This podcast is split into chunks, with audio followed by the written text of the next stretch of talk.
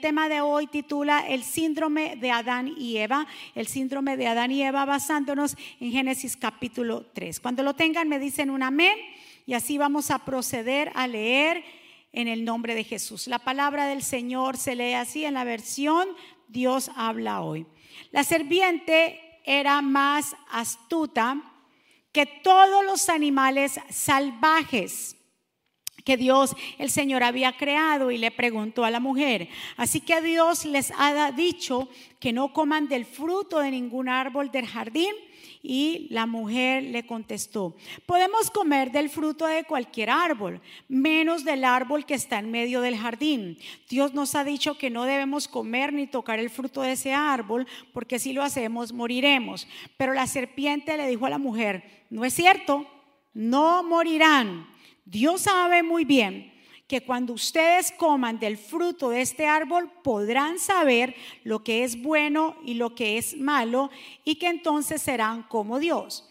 La mujer vio que el fruto del árbol era hermoso y le dijeron y le dieron ganas de comerlo y de llegar a tener entendimiento. Así que cortó uno de los frutos y se lo comió. Luego le dio a su esposo y él también comió. En ese momento se le abrieron los ojos de los dos y se dieron cuenta que estaban desnudos. Entonces cosieron hojas de higuera y se cubrieron con ellas.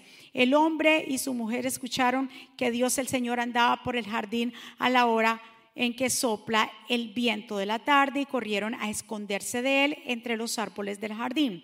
Pero Dios el Señor llamó al hombre y le preguntó, ¿dónde estás? El hombre contestó, escuché que andabas por el jardín y tuve miedo porque estoy desnudo, por eso me escondí. Entonces Dios le preguntó, ¿y quién te ha dicho que estás desnudo? ¿Acaso has comido del fruto del árbol del, del que te dije que no comieras? El hombre contestó, eh, la mujer que me diste por compañera me dio ese fruto y yo la comí. Entonces Dios le preguntó a la mujer, ¿por qué lo hiciste? Y ella le respondió, la serpiente me engañó y por eso comí el fruto. Entonces el Señor Dios dijo a la serpiente, por esto has por esto que has hecho, maldita serás entre todos los demás animales. De hoy en adelante caminarás arrastrada y comerás tierra.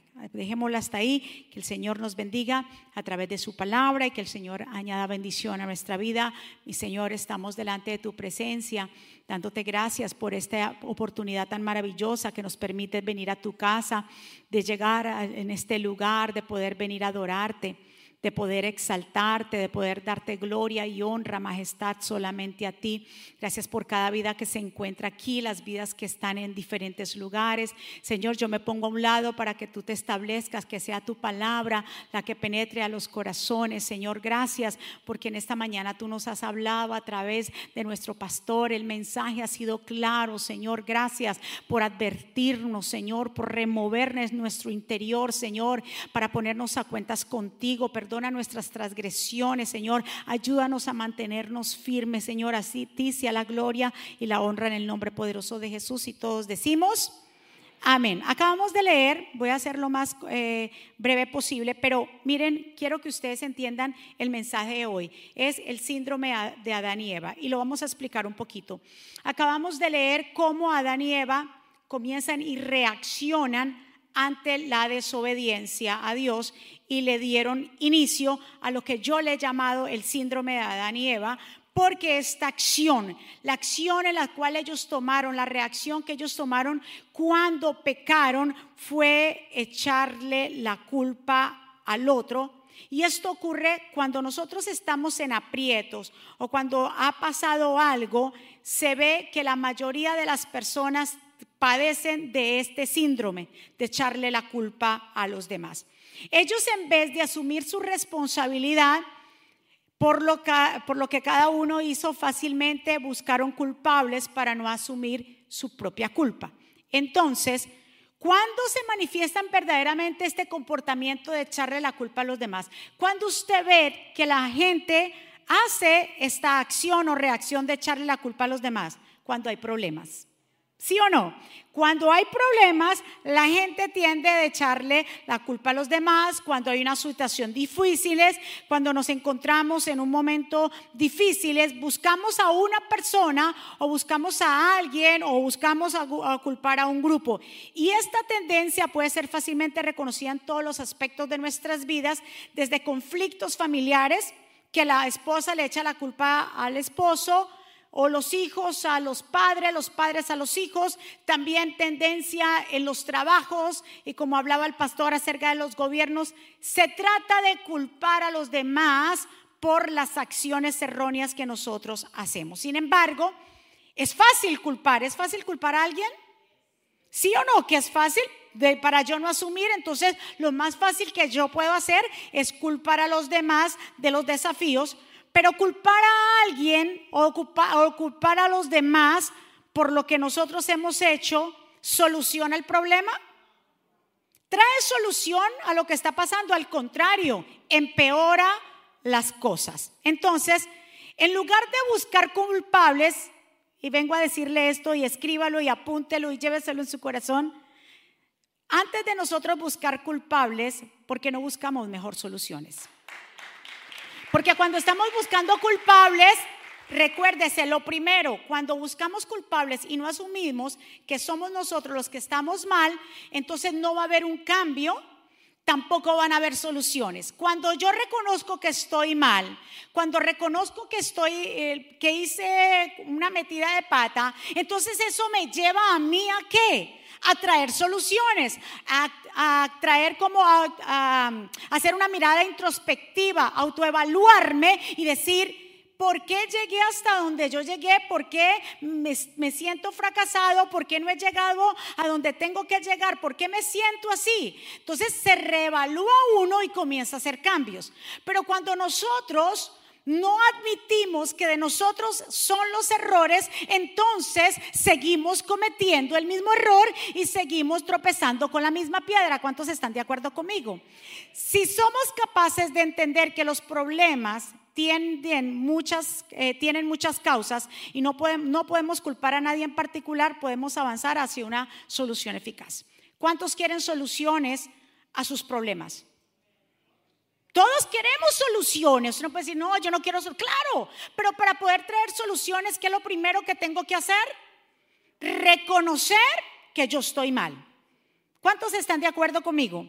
Recordar, vamos a recordarle por qué empecé con Adán y Eva, porque es que de ahí radica todo. El mundo empezó desde allí, todo radica desde el principio y por eso le llamo un síndrome, porque todo el mundo en la casa se cuenta y se dice, el esposo le dice a la esposa, por tu culpa yo estoy aquí, sí. O viceversa, o los hijos le dicen a los papás, yo soy así por tu culpa, por tu culpa y por tu culpa, por mi gran culpa. ¿Sí? Y eso verdaderamente nos lleva a una solución. El único, primero es Dios nuestro creador y usted es el único que puede controlar su vida. Si usted ve algo que le está haciendo daño, simplemente suéltelo. Sáquelo de su vida. Pero usted va a estar toda la vida estancado diciendo por tu culpa y por tu culpa. Pues no lo culpe más. Sea, tenga pantalones y falda bien puesta y sepa que somos nosotros los únicos culpables. Recordemos un poquito, ellos, Adán y Eva, tenían una buena relación con Dios. Obvio que la tenían, Dios se pasaba por el huerto, Dios les hablaba, estaba todo hermoso. Todo estaba bien. Dios le había dado instrucciones. Lo único, eh, digamos, una instrucción de prohibición fue no tocar el árbol de la ciencia del bien y del mal. Fue lo único que Dios le dijo. De resto, Dios dijo todo esto de ustedes. Todo estaba bien hasta que, hasta que te conocí. Todo estaba bien hasta que Eva tuvo aquella conversación que no tenía que hacerlo. Toda la relación estaba bien, estaban viviendo súper rico en el huerto, estaba todo hermoso, Dios se relacionaba con ellos, ellos estaban viendo la gloria de Dios. Hasta que Eva tuvo aquella conversación con el enemigo, eh, con el enemigo y se, se dejó persuadir por sus palabras, dejó que la semilla de la duda, del orgullo, penetrara en su corazón y diera luz la desobediencia. Adán hizo lo mismo, dejó, se dejó persuadir por quién? Por Eva y le dijo, y le dijo, y terminó comiendo del fruto, desechando así la palabra de Dios. Entonces, echarle la culpa a los demás no ayuda a solucionar el conflicto, sino que lo que, diga conmigo, empeora. ¿Qué es lo primero que Dios hizo cuando ellos pecaron y desobedecieron? ¿A quién Dios llamó primero? A Adán. ¿Por qué llamó a Adán primero? Porque él era la cabeza. Porque a Dios, Dios le había dado instrucciones a quién? Antes de Eva, Dios le había dado instrucciones a Adán. Entonces, como le había dado instrucciones a Adán, no llamó a Eva. Y Eva fue la promotora, digámoslo así. Pero si hubiera buscado Dios culpables, yo hubiera llamado a quién? A Eva. Pero llamó a quién? Adán. ¿Por qué? Porque fue al primero que Dios le habló y le dio las instrucciones. Aquí, aquí hay cabezas de hogares. Tú que eres la cabeza de tu hogar, tú que eres la cabeza de tu negocio. No le eche la culpa a los empleados, no le eche la culpa a tu mujer. Eres tú que tiene que llevar las riendas. Eres tú que tiene que parar en la brecha. Eres tú que tiene que tener autoridad. Eres tú que tienes que tener identidad. No te puedes dejar manipular por lo que digan los demás o persuadir por lo que digan los demás. Por eso Dios te llama a cuentas. ¿Cuántos están de acuerdo conmigo? Escuchen muy bien. Es, es, como un trabajo. El jefe siempre a quién va a llamar? A cuentas. ¿Llama a todos los empleados, los 25 empleados que tiene? ¿A quién llama cuentas? El jefe. Al supervisor, al manager. El dueño de una finca. ¿A quién llama cuentas? Al capataz. El, en el equipo de fútbol, ¿a quién se le llama cuentas? No a los jugadores, ¿a quién? Al técnico. Porque igualmente Dios, ¿a quién fue que le llamó a cuentas?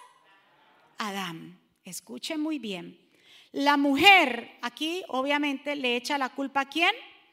A la serpiente. La serpiente me engañó y dice, y por eso comí del fruto. Ahora, Vemos que Adán erra doblemente, porque cuando Dios lo llama primero a Adán a pedirle cuentas por lo que había pasado, Adán erra doblemente porque dijo, bien claro, fue la mujer, primero, culpó a quién, y luego dijo, la que tú me diste. ¿A quién culpó? A Dios, doblemente erró. En vez de decir, sí, yo, Eva no cogió y le dijo a Adán, abrí esa bocota, vení que te voy a meter el fruto.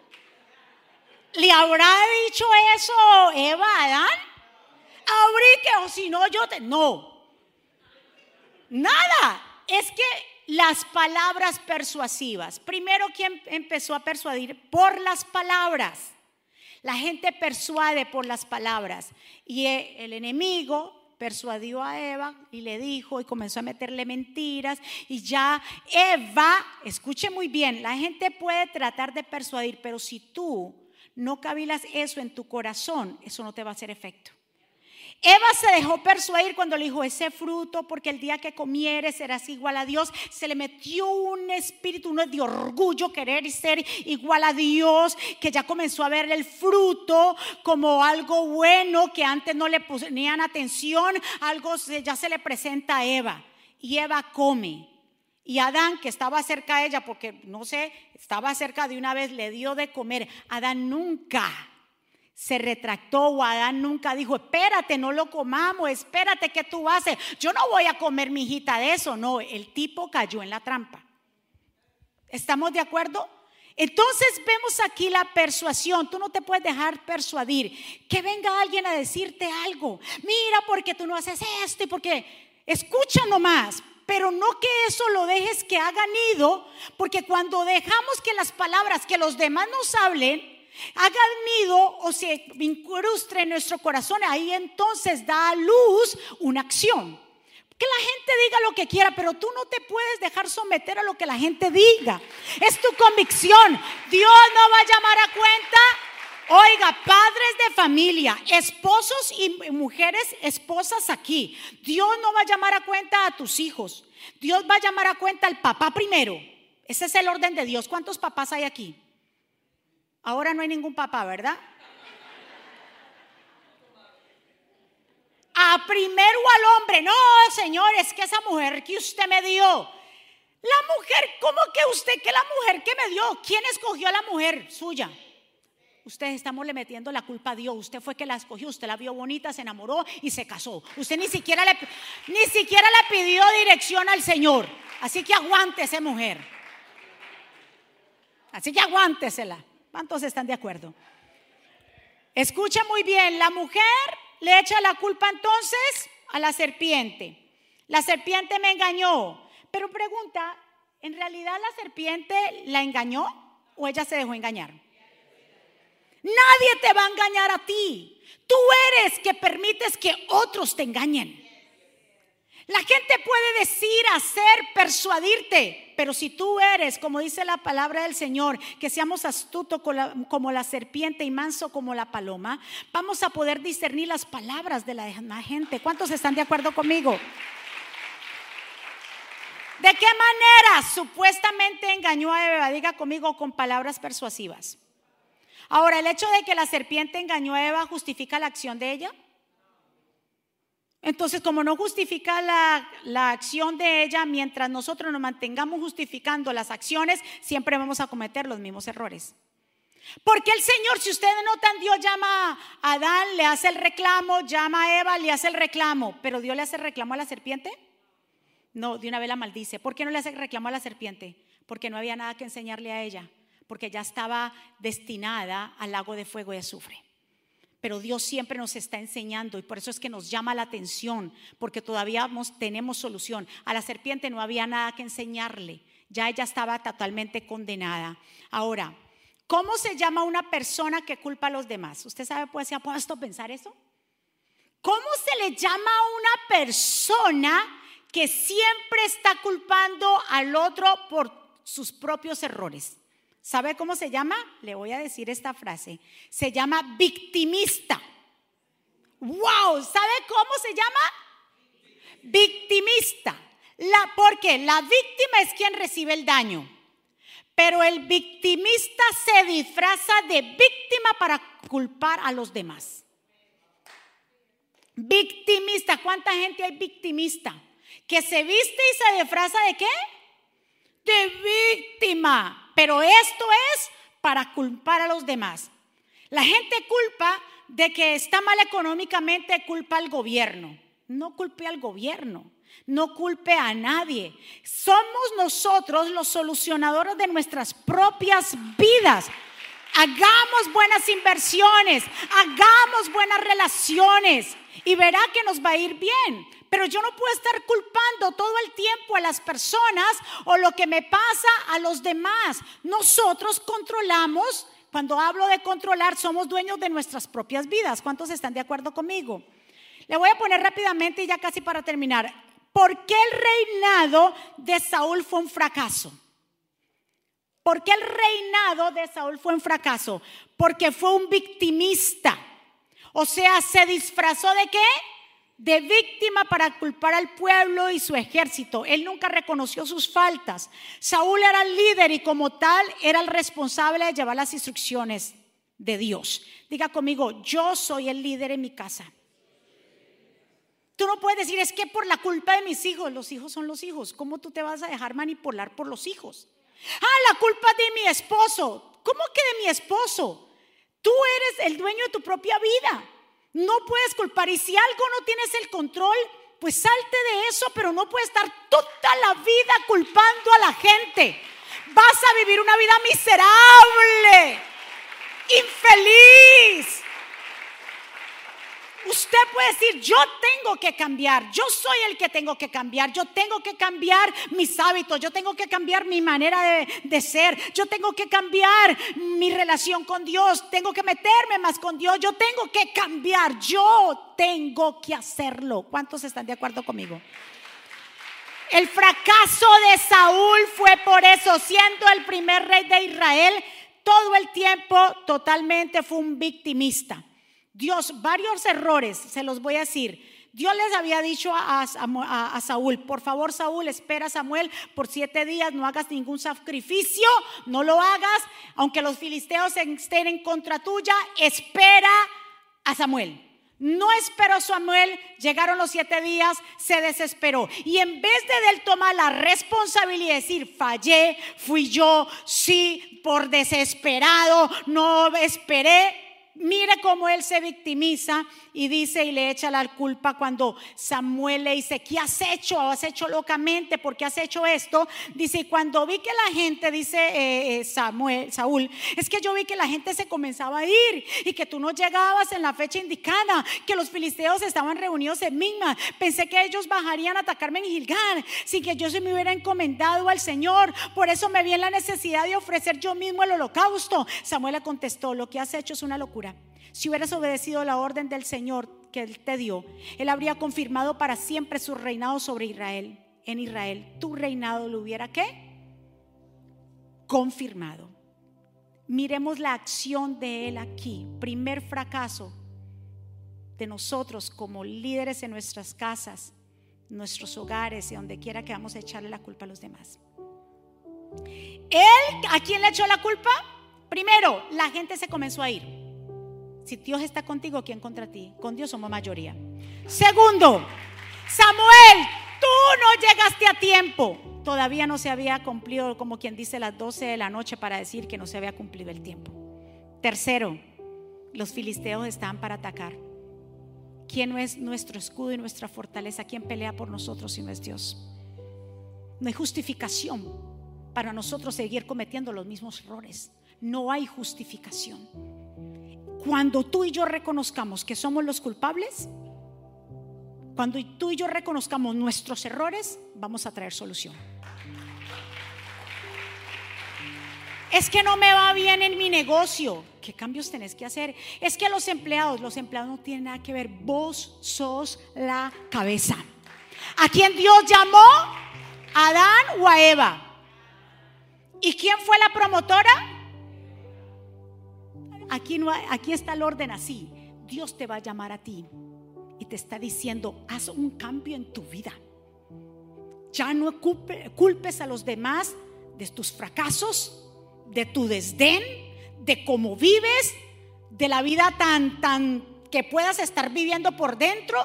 Es que yo soy un desgraciado por culpa de todos ustedes. Usted es desgraciado porque siguen lo mismo y no hace cambios.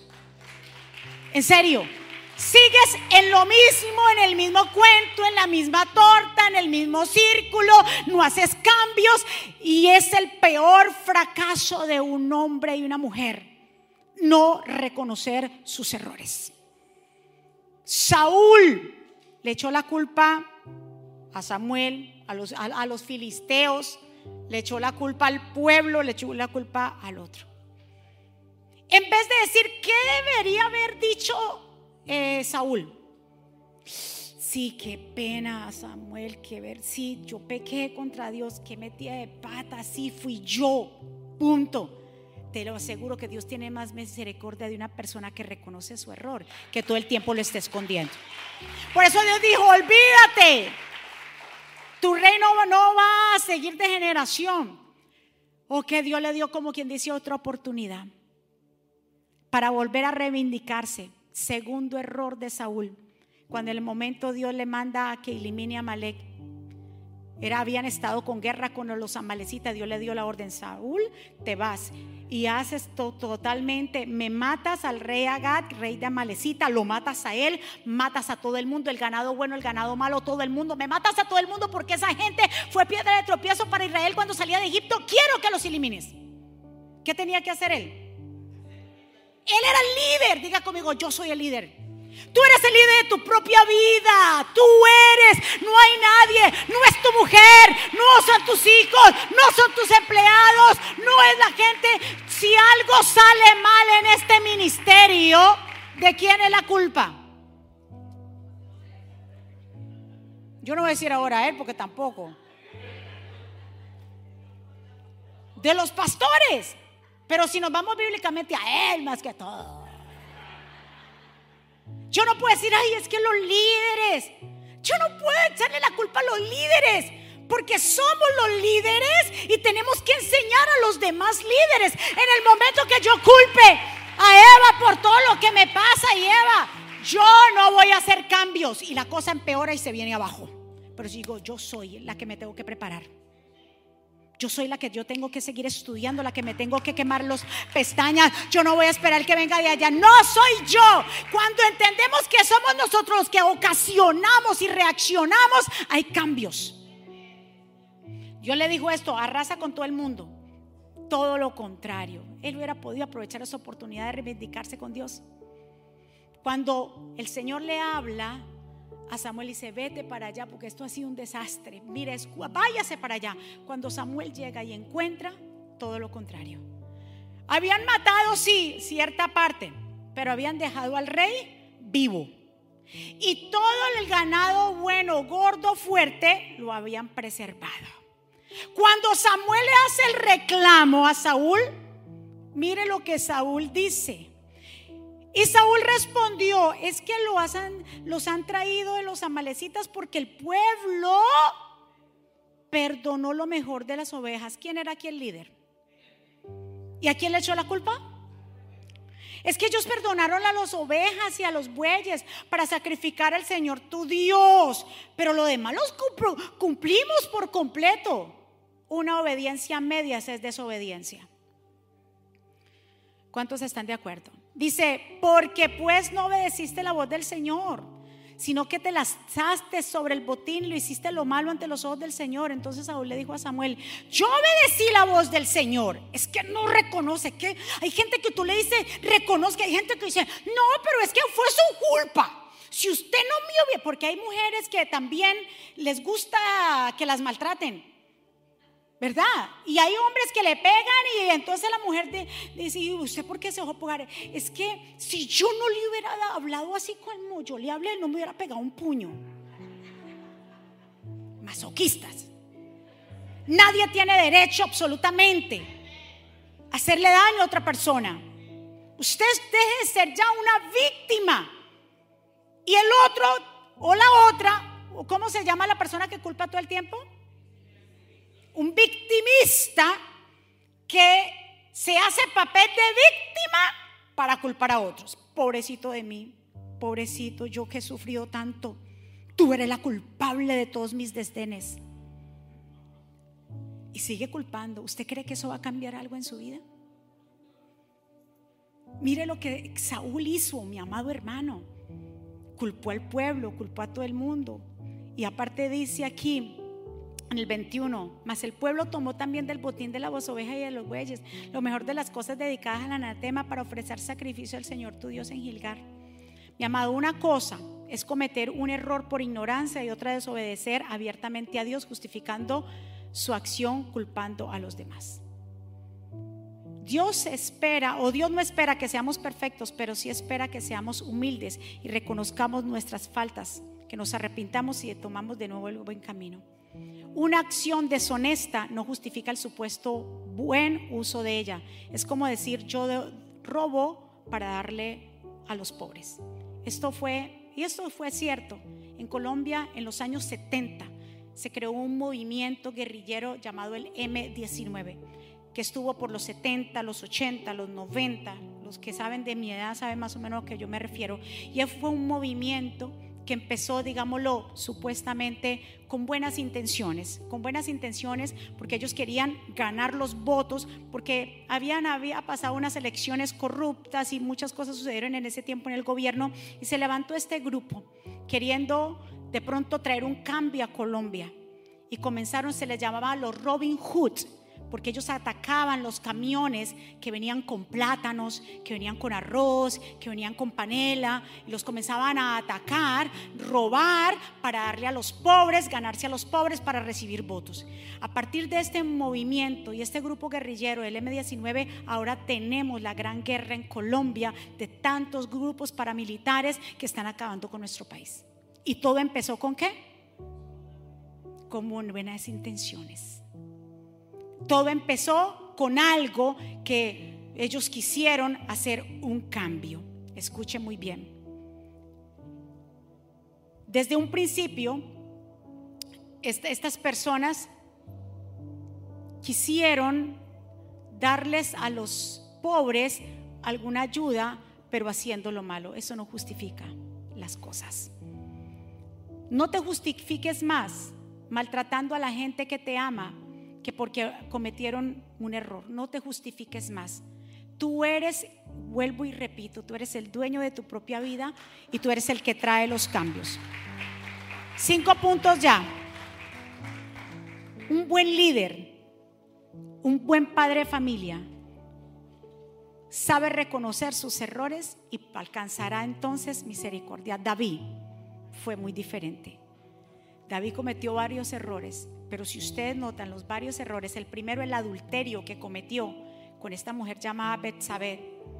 Y cuando él comete este adulterio y manda matar a su al esposo de ella, Urias Eteo, lo manda matar para quedarse con ella. Dice bien claro que después Dios lo llama a cuentas con el profeta y él dice, yo he pecado con el profeta Natán y dice, yo he pecado contra el Señor. Sí, pero el Señor, el Señor le manda a decir, yo te he perdonado. Él reconoció, no le metió la culpa a quién. Hubiera podido, esta vieja, esta mujer que, que, que, se desnudó allí. Por si ella no se hubiera desnudado ahí en, ahí en ese patio, yo no, me hubiera, yo no hubiera tentado. Y hay gente que decía así. Hombres que se justifican por la acción de sus acciones y mujeres que se justifican hasta que usted no deje de justificarse, no va a traer cambio en su vida.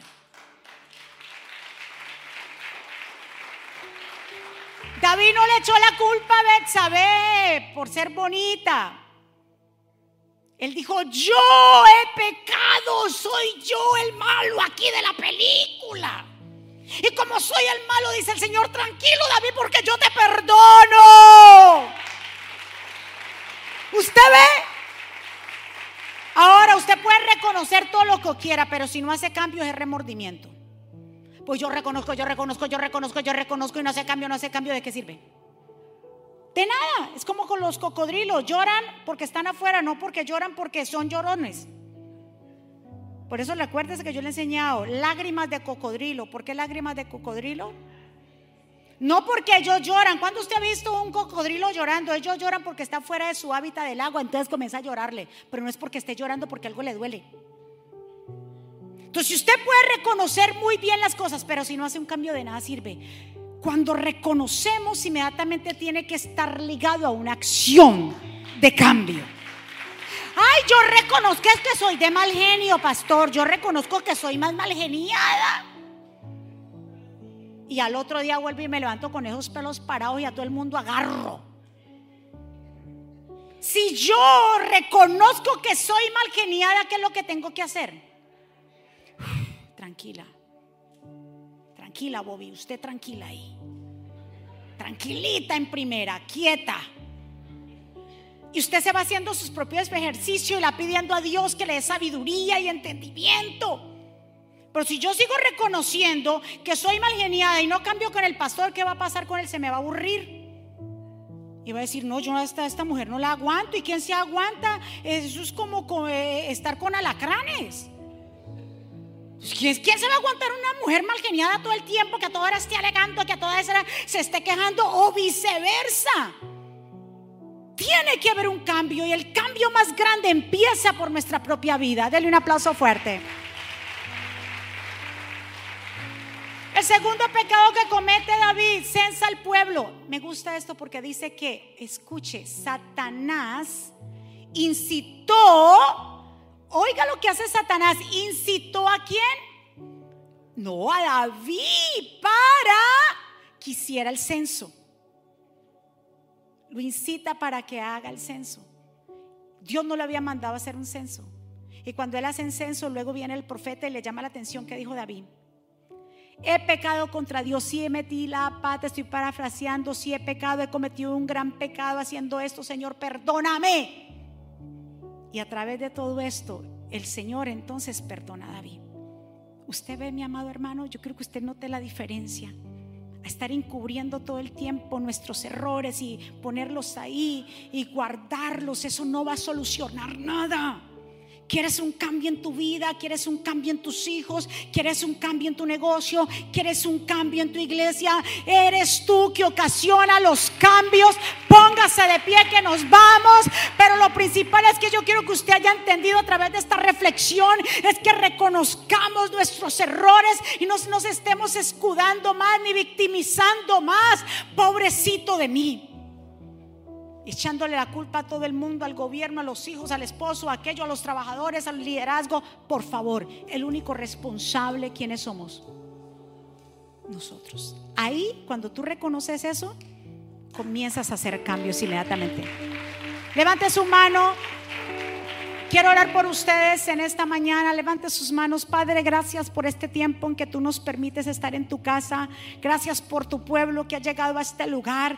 Gracias por sus vidas, por los que están aquí, por los que están allá. Bendito sea tu nombre, Señor. Padre, reconocemos que contra ti hemos pecado. Reconocemos nuestras debilidades. Reconocemos que fuera de ti nada podemos hacer. Queremos alcanzar misericordia porque tu palabra me dice que si confesáramos, entonces alcanzamos alcanzaremos misericordia. Danos fortaleza, ayúdanos en medio del proceso, ayuda a tu pueblo, Señor, a proseguir hacia adelante. Señor, tú nos has llamado a ser cabeza y no cola, a ser líderes de nuestros propios hogares, Señor, que seamos responsables a llevar a nuestra familia a Cristo, que seamos nosotros los responsables de poder que el ambiente en nuestros hogares cambie. Tú estás llamando a los varones a tomar de nuevo la posición, Señor, del liderazgo en sus casas, a tomar de nuevo la paternidad para con sus hijos y no dejarle todo a la mujer. Varones de Dios, Dios te llama cuenta, soy por tu casa, para que seas tú aquel padre, aquel hombre, cabeza de hogar, para que se ponga en la brecha por su familia, para que hagas cambios radicales en tu casa. Tómale la mano a tu esposa si está a tu lado y comiencen a caminar juntos. Ella no es el problema, él no es el problema. El problema ya, mire, está desde siempre, es en Satanás, pero está dentro de ti que hacer cambios. Ya no busques más culpables, ya no busques señalar a otros. Diga, avancemos juntos, caminemos juntos, lidiemos con nuestros hijos juntos, lidiemos con nuestra vejez juntos, lidiemos con la empresa juntos, prosigamos hacia la meta. Dios nos ha llamado a los dos a avanzar, prosigamos y comencemos a avanzar. Si hay alguien aquí en esta mañana, si hay alguien allá que quiera hacer una oración de fe, yo te invito que en este día juntos podamos hacer esta oración de reconciliación. Esto no es cambiar de religión, sino de relación con Dios. Ahí donde tú estás, repite conmigo, Señor Jesús, yo te doy gracias por mi vida. Yo te pido perdón por mis pecados. Yo te recibo como mi Señor y suficiente Salvador. Yo te pido perdón. Señor, me pongo a cuentas contigo, Señor. Perdona Señor, si he vivido totalmente justificándome de mis acciones. Hoy me levanto, Señor. Hoy tomo, Señor, ese liderazgo que tú me has dado, Señor. Hoy tomo esa autoridad, Señor, que tú me has delegado y prosigo hacia la meta. Señor, te entrego mi vida, mi corazón, mi familia a ti. Y te pido, Señor, que me sigas manteniendo firme para ser un buen líder en mi casa. A ti sea la gloria, Señor. Y Señor, escribe mi nombre en el libro de la vida en el nombre poderoso de Jesús. Denle un aplauso fuerte al Señor. ¿Quién vive? Y a su nombre y al pueblo de Dios revestidos. Amén. Denle un aplauso fuerte al Señor. ¿Cuántos recibieron el mensaje de poder de este día? Diga conmigo, yo suelto el síndrome de Adán y Eva. ¿Cuál es el síndrome de Adán y Eva? Echarle la culpa ya no eche la culpa a nadie, ni que a usted no le ayuda, ni que su casa, ni que diga, yo soy la que tengo que hacer los cambios en mi casa. ¿Cuántos están de acuerdo conmigo? Así que levantemos nuestras manos, vamos a despedirnos, mi amado hermano. Muchísimas gracias por estar aquí. Gracias a los que se conectan. Levante sus manitas. Padre, gracias por este tiempo maravilloso en que tú nos permites estar en tu casa. Gracias por el pueblo que está aquí, por un pueblo que está allá. Señor, bendigo su entrada y su salida. Sellamos esta palabra en cada corazón y te pido que tú produzca mucho fruto, que te lleves todo lo que no te cree y declaramos una semana de buenas noticias, de nuevas fuerzas, de que veremos milagros patentes en nuestras vidas y nuestras familias. Pueblo del Señor, que Jehová te bendiga y te guarde, que Jehová haga resplandecer su rostro sobre ti tenga de ti misericordia, que Jehová alce sobre ti su rostro y ponga en ti paz. Y termino con estas palabras, vivan en gozo, sigan creciendo hasta alcanzar la madurez, anímense los unos a los otros, vivan en paz y armonía. Entonces el Dios de amor y paz estará con ustedes. Que la gracia del Señor Jesucristo, el amor de Dios y la comunión con el Espíritu Santo sea con todos ustedes. Dios me los bendiga, Dios me los guarde. Saludos los unos a los otros, bendiciones.